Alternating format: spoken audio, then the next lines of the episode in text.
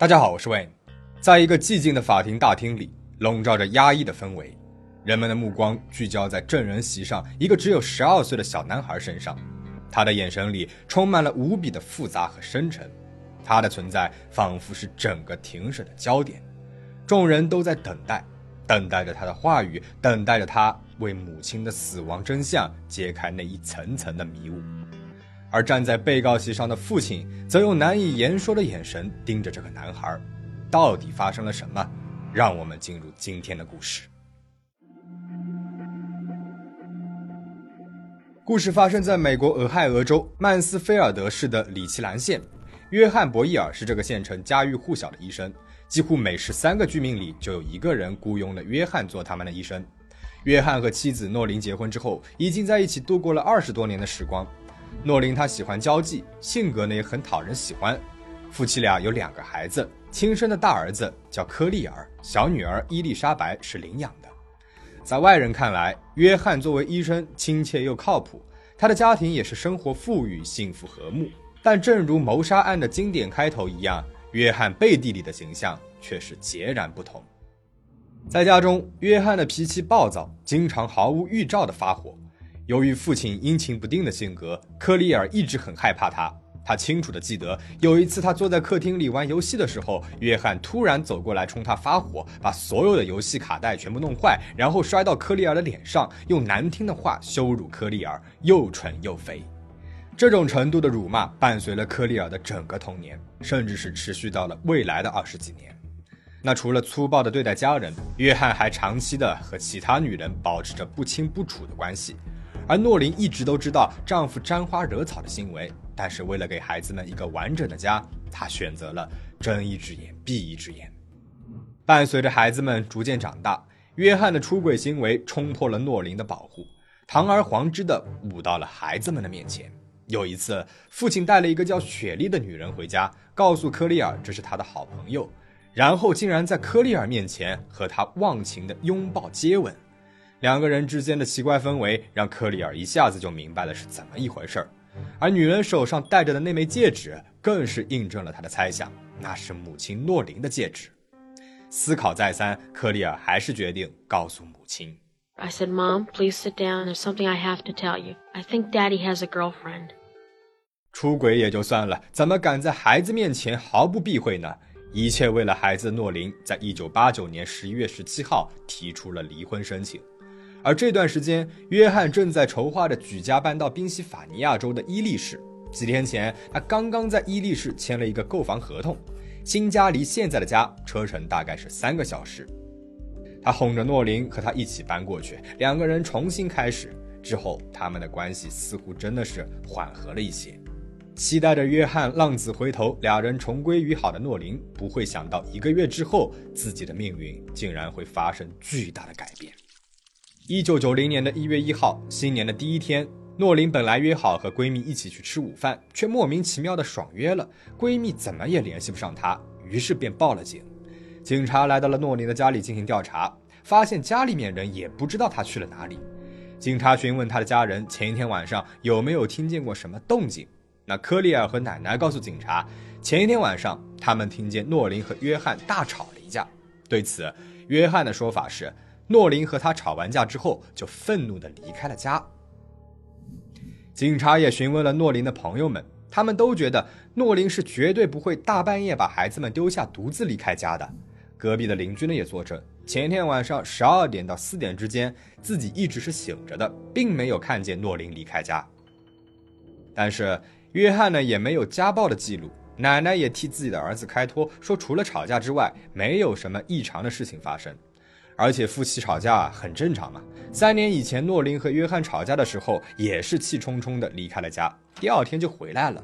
询问了家人和邻居之后，警察走程序搜查了诺琳的家，并没有找到什么有用的线索。但是时间一天天过去，诺琳依旧是杳无音讯。认识他们家的邻居们都纷纷猜测，诺琳可能是赌气离开了里奇兰县，也许过一阵子就会回来。但是县城里面开始流传着一种可怕的猜测。会不会是约翰为了哪一个女朋友自导自演了一出诺琳离家出走的闹剧？实际上是将诺琳给杀害了呢？虽然人们对这个案件的关注度很高，但是警方的调查却迟迟没有取得进展，没有可疑的痕迹，没有有用的证言。诺林的失踪看上去就像是普通的离家出走，没有什么特别之处。而就在警方即将放弃调查、准备结案的时候，科利尔的一通电话给整个案件带来了转机。就在警方找不到线索、一筹莫展之时，科利尔正在暗中努力和警方取得联系。他有很强的预感，母亲应该已经不在人世了。但是父亲的家人，包括一起生活的奶奶，一直不让科利尔和警方单独见面，也不让警方去学校找他。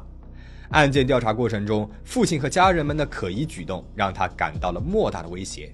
如果不说出自己所看到的一切，他很有可能会成为下一个受害者。终于，科利尔通过学校和警方取得了联系。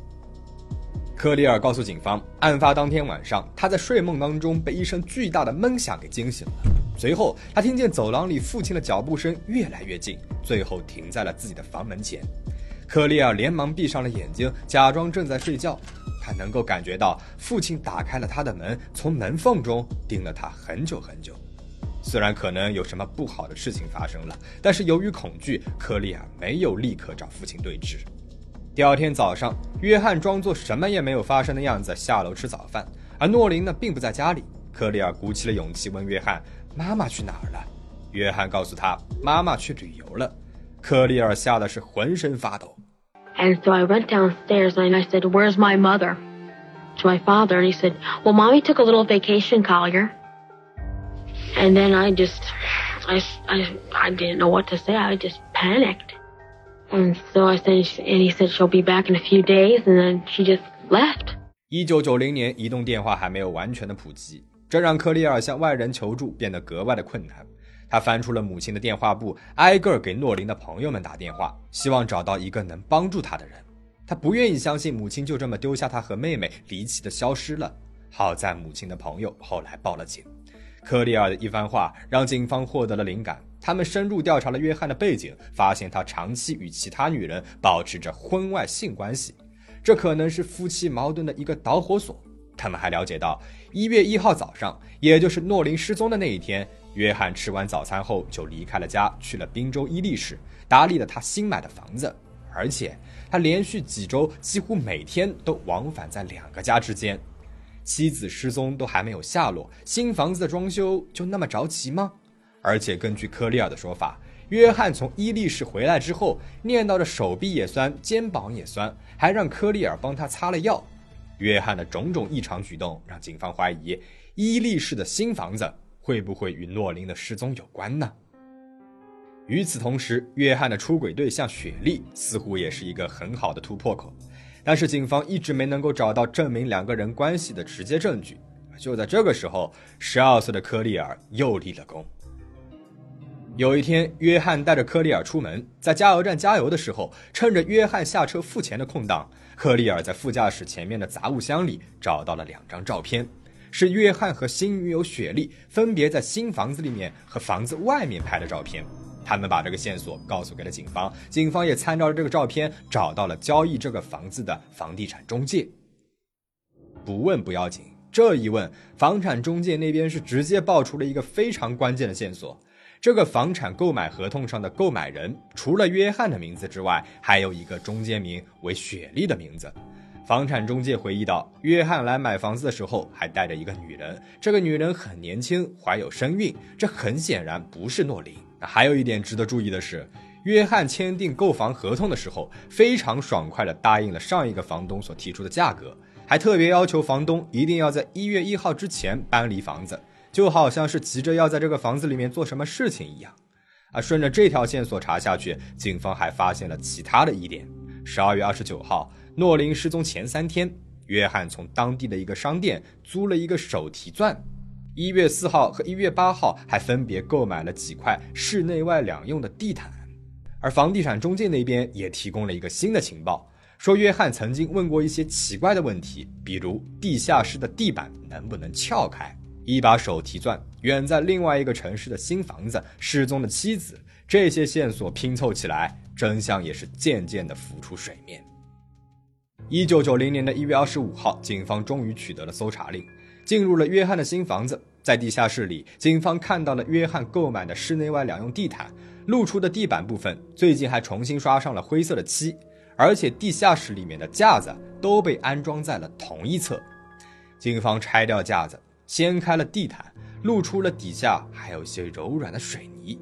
几铲子挖下去，腐臭味很快就漫了出来。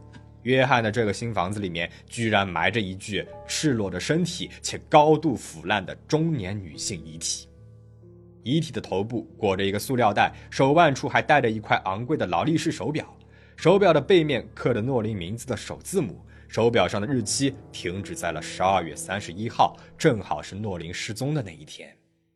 通过比对遗体的牙齿和诺林留在牙科医院里面的 X 光片，警方确定这具遗体就是诺林。那根据法医的检测报告，诺林是被钝器击打头部之后又窒息而死。约翰作为首要的嫌疑人，马上就被逮捕了。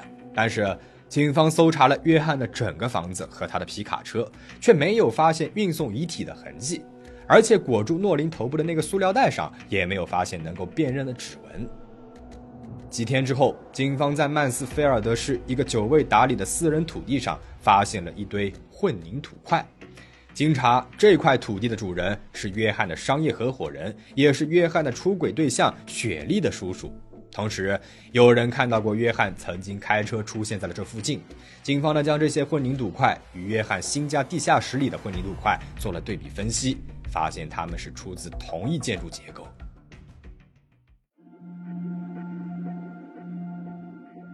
根据已知的线索，我们可以大致的还原案件的经过。约翰经常性的出轨，诺林忍气吞声。但是某一天，诺林忍无可忍，想要和约翰离婚，并且要求两个孩子跟着他生活。约翰那边呢，则找到了一个年轻貌美的新女友，女友还怀上了他的孩子。他一方面想要和新女友一起生活，而另外一方面又不想放弃科利尔和伊丽莎白的抚养权，于是决定杀掉诺林。他买了一个新房子，既可以用来藏尸，以后也可以和新女友、孩子们一起生活。他提前准备好杀人藏尸的工具，安排了自己的母亲帮他照看孩子。一九八九年十二月三十一号的晚上，在一次激烈的争吵之后，他在房间里面用钝器把诺林给打晕，然后用塑料袋包住了他的头部，然后用防水油布把他给包裹起来，装上了皮卡车。接着，他走到了儿子的房间，确认儿子没有什么反应之后，回到了自己的房间。第二天，约翰开车载着妻子的遗体去了伊利市的新房子，用手提钻在地下室钻了一个坑，把诺林给埋了进去，然后把地毯盖在上面。随后，他又把敲下来的混凝土块运到了女友叔叔的土地上丢弃。但是，最重要的作案凶器一直没有找到，也没有可以证明约翰谋杀妻子的其他直接证据。科里尔的证言便显得格外重要了，但是他的家人都竭力阻挠，以年纪太小为由不让他出庭作证。但是克里尔知道，如果自己不说出真相，母亲的灵魂就会永远无法安息，父亲的罪恶也永远得不到惩罚。一九九零年的六月四号，约翰的审判开庭了，他被以一级谋杀罪起诉。科里尔作为关键证人，在法庭上证明了父亲的出轨行为，还陈述了案发当天晚上他所听到的一切。最终，陪审团认定约翰有罪，约翰被判处终身监禁，二十年不得假释。即使已经被认定有罪，约翰还是嘴硬，否认自己杀人，认为科里尔是被检方给洗脑了才会出庭作证。那这里其实还有一个小插曲，约翰的哥哥曾经跳出来说。一月二号晚上，诺林给他打了一个电话，因此死的人根本就不是诺林，诺林还活着。他原本想在弟弟的庭审上作证，但是没有机会出庭。同时，约翰在监狱里面也坚持自己是无辜的。他说，在尸检的过程当中有很多的疑点，比如死者眼睛的颜色、身高、体重都和诺林不相符；再比如死者没有胆囊，而诺林从未切除过胆囊。诺林做过阑尾切除手术，而死者的阑尾却好端端的，因此他认为是尸检官搞错了遗体的身份，死的人不是诺林，自己也没有杀人。I did not kill Noreen. I never harmed her at all. 另一方面，科里尔虽然坚信是父亲杀死了母亲，但他心里也始终对尸检存有疑问。等到他十六岁那一年，DNA 技术已经很成熟了，可以用在司法实践当中。于是他请求检方重新的确认地下室里发现的遗体到底是不是他的母亲诺琳。诺琳的遗体被再次的挖了出来，进行了 DNA 检验，结果表明，虽然尸检过程确实是存在一些疑点，但是毫无疑问，死者就是诺琳。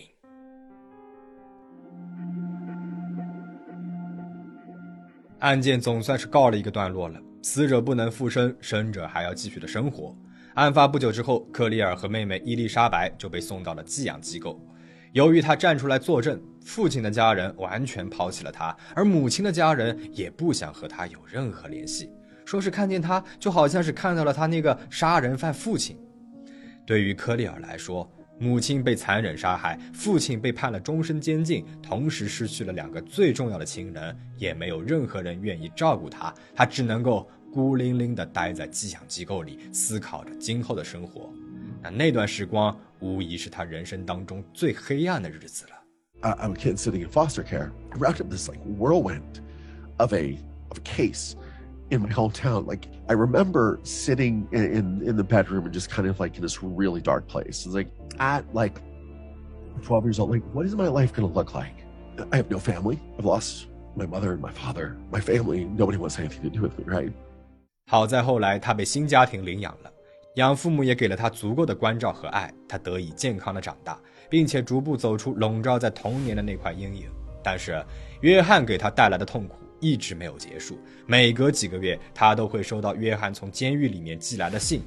约翰在信里面反复的说自己没有杀诺林，指责科利尔做假证，用激烈的言语侮辱科利尔的人格，要求他重新作证，还自己清白。Over that twenty-five years, my father did everything he could in his power to have me rescind my testimony, to help him get out, anything that this man could do to manipulate me. 于是，二零一七年，在约翰的持续骚扰下，科里尔做出了一个决定。他要把这个案件拍成纪录片，向约翰、向世人，也向自己坚定地表明态度。在纪录片的最后，科里尔甚至来到了监狱和约翰见面。这么多年过去了，他只是想要知道父亲为什么要杀害母亲。但是，二十多年的时光没能够唤醒约翰的良知，科利尔最终还是没能够得到他想要的答案。二零一零年，约翰曾提交了一个假释申请，但是被驳回了，至今还在监狱服刑。而自从各自被领养之后，克利尔和伊丽莎白就再也没有见过面。伊丽莎白的现状也不得而知。约翰和雪莉的孩子也同样生活在大众的视野之外。那现在的科利尔是一个电影制作人了，他也在油管、声破天等平台上上传了视频和音频，来讲述自己的故事，以谋杀案亲历者的视角去解读当下的一些热门案件，希望能够帮助到更多的人走出创伤经历。一个无忧无虑的童年是每个孩子都需要的，但不是每个孩子都能够得到的。科利尔的故事也许是一个极端案例，但是现实生活当中确实还是有很多人依然生活在压抑、窒息、痛苦的家庭环境当中。正如科利尔从自己的人生当中得到的感悟那样，过去无法改变，运用身边的资源让自己摆脱困境才是最重要的事情。I'm here to say biography is not destiny. You can be both the author and the audience of your life. Thank you. 那故事到这边就结束了，保持警惕，保持安全，我们下期再见。